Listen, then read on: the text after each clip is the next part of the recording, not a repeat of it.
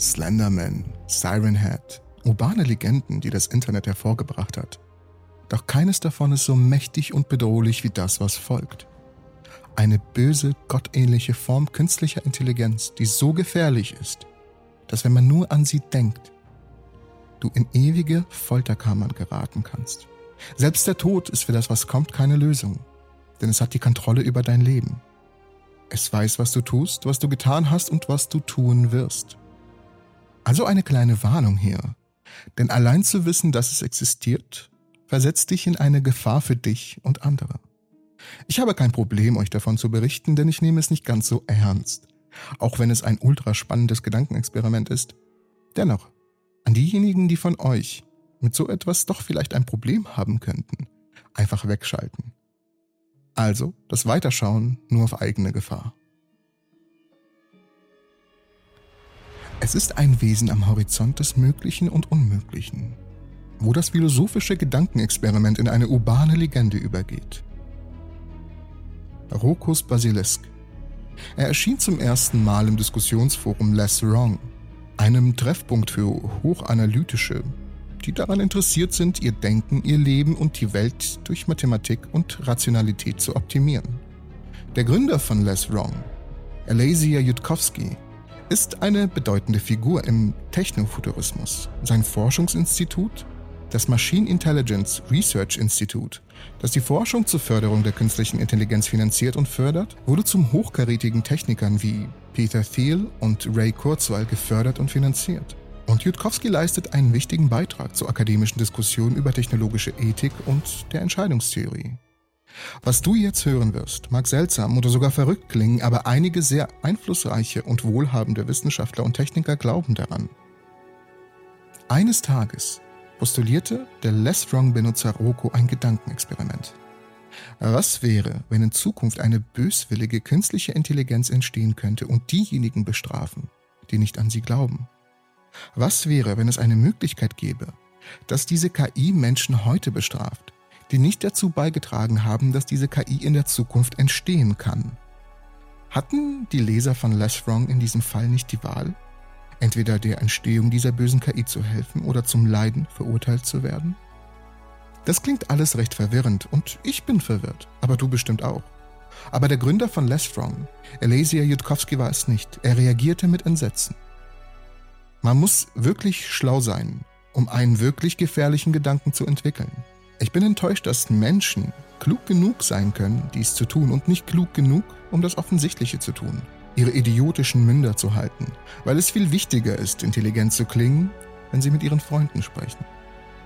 Jitkowski sagte, dass Roko bereits mehreren Less Wrong-Benutzern Albträume beschert hatte und manche davon zusammenbrachen. Jitkowski löschte schließlich den Thread vollständig und versicherte so, dass Rokus Basilisk zur Legende wurde.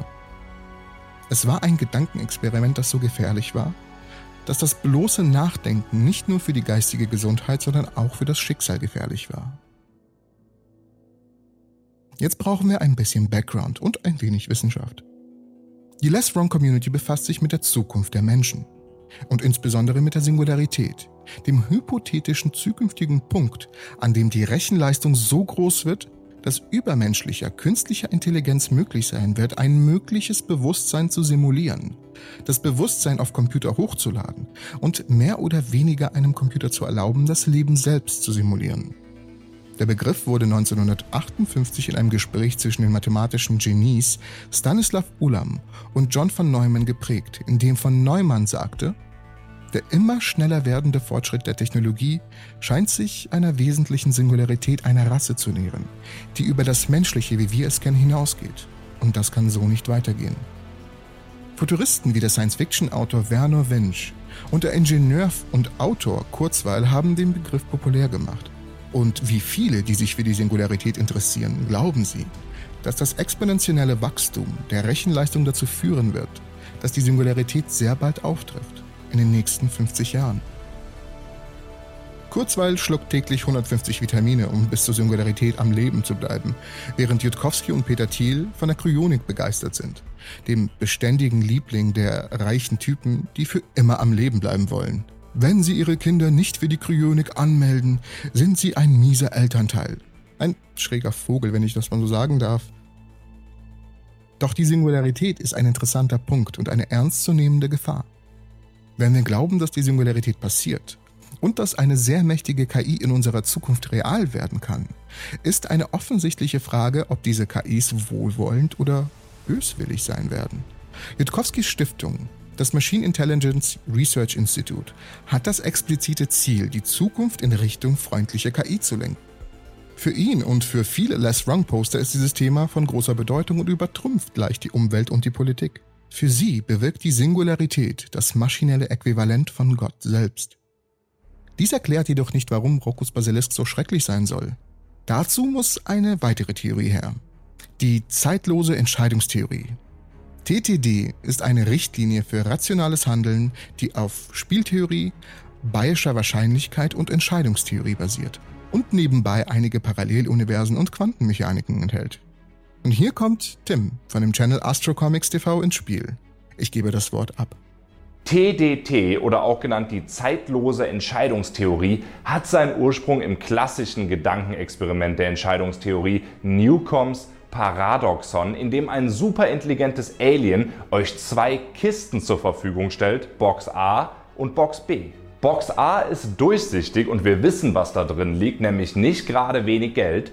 1000 Euro befinden sich in der transparenten Box A. Box B auf der anderen Seite ist sehr geheimnisvoll und leider nicht durchsichtig und wir wissen nicht, was da drin ist. Allerdings, und das ist der Clou, darfst du entweder nur Box B nehmen, also die undurchsichtige, oder beide Boxen. Das sind die zwei Alternativen. Was sich in der Box B befindet, das hängt ganz von dir ab.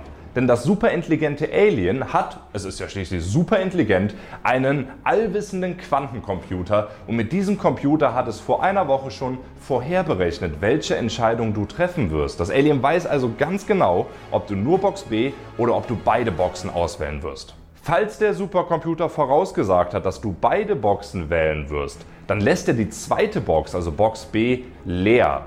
Wenn er aber vorausgesagt hat, dass du nur Box B nimmst, dann wird der Alien wahrscheinlich eine Million Euro darin versteckt haben. Also, was tust du? Was solltest du in dieser Situation tun? Das Alien lässt dir die Wahl, welche Auswahl du triffst. Wenn du beide Boxen nimmst, dann sind dir 1000 Euro garantiert, denn die sind ja garantiert in Box A. Oder du nimmst nur Box B und hast gar nichts garantiert, außer die Aussicht auf wahrscheinlich eine Million Euro. Dieses Problem, dieses Gedankenexperiment hat jede Menge Theoretiker extrem verblüfft. Denn wenn ihr mal genauer drüber nachdenkt, dann kann das Alien zum Zeitpunkt eurer Auswahl ja gar nicht mehr ändern, wie viel Geld in den Boxen ist. Diese Entscheidung ist ja schon vorher gefallen. Das heißt, eigentlich werdet ihr immer besser dran, wenn ihr beide Boxen nehmt, da der Betrag ja schon in den Boxen drin ist.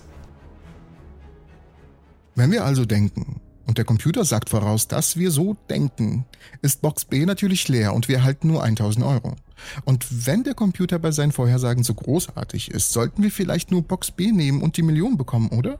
Aber was ist, wenn der Computer diesmal falsch liegt? Und unabhängig davon kann das, was der Computer damals gesagt hat, möglicherweise nicht ändern, was gerade passiert, oder? Also verdammt dann doch beide Kisten? Der verrückte Konflikt zwischen freiem Willen und gottähnlicher Vorhersage hat zu keiner Lösung von Newcombs Paradoxon geführt. Und die Menschen werden sich je nach ihrer Seite ein Boxer oder zwei Boxer nennen. Und hey Tim, welche Box würdest du eigentlich nehmen? Ich könnte auf die Idee kommen, beide Boxen zu nehmen, weil zum Zeitpunkt meiner Auswahl ja bereits feststeht, wie viel Geld sich in den Boxen befindet und somit alles absahen. Aber vielleicht hat der Supercomputer ja genau diesen Gedankengang von mir vorhergesehen und deswegen Box B leer gelassen. Das heißt, ich nehme lieber nur Box B und habe eine sehr hohe Chance, dass sich dann dort eine Million Euro drin befindet. Andererseits hat das ganze Experiment dann bewiesen, dass eigentlich kein freier Wille existiert, weil ja alles schon deterministisch vorherbestimmt war. Das heißt, ich wäre dann Millionär ohne freien Willen. Damit kann ich leben. TDT hat einige sehr eindeutige Ratschläge zu Paradoxon von Newcomb. Nehmen wir Box B. Aber TTD geht noch ein bisschen weiter. Selbst wenn der Außerirdische dich verhöhnt und sagt, der Computer hat gesagt, du würdest beide Kisten nehmen, also habe ich Kiste B leer gelassen, und öffnet dann Box B und zeigt uns, dass sie leer ist. Das erfordert alles sehr viel Diskussion, doch um eine Zusammenfassung abgeben zu können, können wir einfach sagen, dass wir in einer Computersimulation leben. Denn um die Vorhersage zu treffen, müsste der Computer das Universum selbst simulieren. Und dazu gehören auch wir. In diesem Moment befinden wir uns möglicherweise in der Computersimulation und was wir tun, wirkt sich auf das aus, was in der Realität oder in anderen Realitäten geschieht. Nehmen wir also Box B und unser echtes Ich erhält eine Million. Okay, das war eine wilde Fahrt. Aber was hat das alles mit Roccos Basilisk zu tun? Nun, Roccos Basilisk hat auch zwei Kisten zu bieten. Vielleicht befinden wir uns gerade in einer Simulation, die von Roccos Basilisk ausgeführt wird. Denn dann bietet uns Roccos Basilisk eine etwas modifizierte Version von Newcoms Paradoxon an. Roccos Basilisk sagt dir, dass wenn du nur Box B nimmst, enthält es ewige Qualen für dich. Der Basilisk will, dass du dich eher für beide Boxen entscheidest. In diesem Fall solltest du am besten sicherstellen, dass du ihm dein Leben widmest, um ihn zu erschaffen. Denn genau das würdest du damit tun. Denn sollte Roccos Basilisk geboren werden, oder schlimmer noch, wenn er bereits geboren wurde und Gott dieser besonderen Instanz der Realität ist, und er sieht, du hast dich nicht dazu entschieden, ihm dabei zu helfen, dann sieht's düster aus. Aber warum? Denn genau wie Newcoms Paradoxon hat der Basilisk die Rechenleistung, das ganze Universum zu simulieren. Dich mit eingeschlossen. Und dadurch bereits jetzt wissen, wie du dich entschieden hast, ohne überhaupt erst erschaffen worden zu sein. Seine Simulation würde ihm die Antwort geben, ob du zu seiner Existenz beigetragen hast oder nicht und dich so verurteilen. Doch wir wissen nicht, was in der Box B drin sein könnte.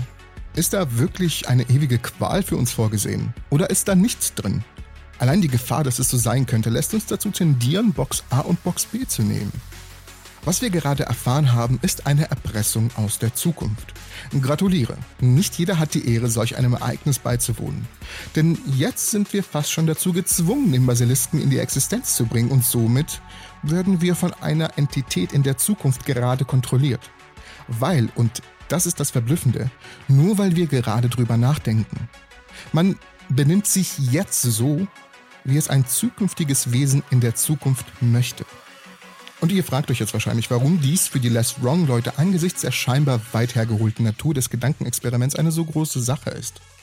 Es ist nicht so, dass Roccos Basilisk notwendigerweise eintreten wird oder es sogar wahrscheinlich ist. Das Problem liegt nicht beim Basilisk selbst, sondern bei uns. Jitkowski zensiert nicht jede Erwähnung von Roccos Basilisk, weil er glaubt, dass er existiert oder existieren wird, sondern weil er glaubt, dass die Idee des Basilisk gefährlich ist. Wenn wir uns nicht den Theorien anschließen, die Roccos Basilisk zugrunde liegen, stellt Roccos Basilisk keine Bedrohung für uns dar. Und es ist recht ironisch, dass nur ein psychisches Gesundheitsrisiko für diejenigen besteht, die sich bereits für Jitkowskis Denken entschieden haben. Ich hoffe, die Folge hat euch gefallen. Die Idee für dieses außergewöhnliche und überaus spannende Video hatte Tim von Astrocomics TV, den ich euch in der Videobeschreibung verlinkt habe und ich bin mir sicher, ihr habt noch lange nicht genug von solchen überaus spannenden Themen. Denn Tim hat eine ganz, ganz besondere Folge für euch. Das chinesische Zimmer, wenn ein Computer ein Bewusstsein erlangen kann. Die Folge ist verlinkt und unbedingt zu empfehlen, auch mit einem Gastauftritt von mir. Ich hoffe, ihr habt da ganz viel Spaß dran. Wie immer bedanke ich mich fürs Zuschauen und verweise euch ganz lieb und nett auf die Videobeschreibung. Dort sind alle relevanten Links zu mir und Tim. Und wir, meine kleinen Entropies, sehen uns in der nächsten Episode der Entropy.